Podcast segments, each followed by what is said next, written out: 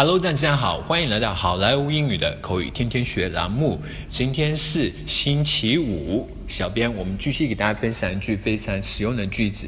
今天的句子是：It's a matter of time. It's only a matter of time. It's only a matter of time. It's only a matter of time. It's only a matter of time. 迟早的事儿，这只是时间问题。It's only a matter of time. 好，接下来我们来看一下这句话的一个应用。Valerie, have you watched Wolf Warrior Two? Valerie, have 呃，你看过《战狼二》了吗？No, not yet. What's it all about? 没还没有呢，这是关于啥的电影啊？Well, it's about a retired Chinese soldier helping evacuate Chinese nationals from Africa. You got watch this. It's the top-rated movie now.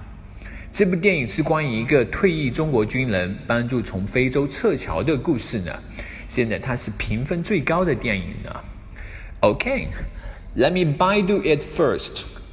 嗯，it says here, Wolf Warrior 2 is the best-selling movie of this summer, with its box office more than 5 billion RMB.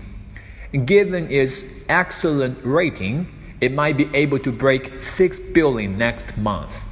好的，先让我百度一下。这里是这么说的：《战狼二》是这个暑期最卖座的电影，票房已经超过了五十亿人民币了。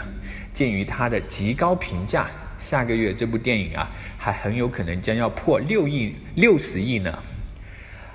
Yes, it's only a matter of time. This movie is still very appealing to viewers, even though it has been released for almost a month. 是的呀，这都是迟早的事儿。虽然已经上映一个月了，这部电影还是对观众具有很强的吸引力呢。Valerie, have you watched Wolf Warrior 2? No, not yet. What's it all about?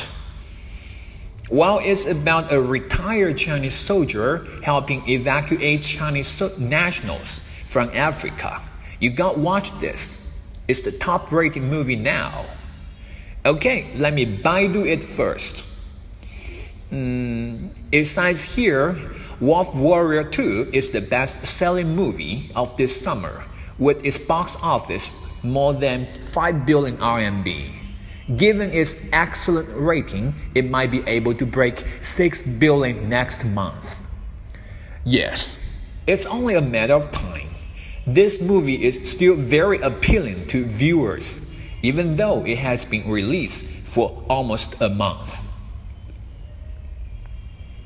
Alright, folks, that's so much for today. 更多地道英语学习资源，欢迎锁定，欢迎关注微信公众号“好莱坞英语”。我是你们的主播 Vic，我们周六再见，拜拜。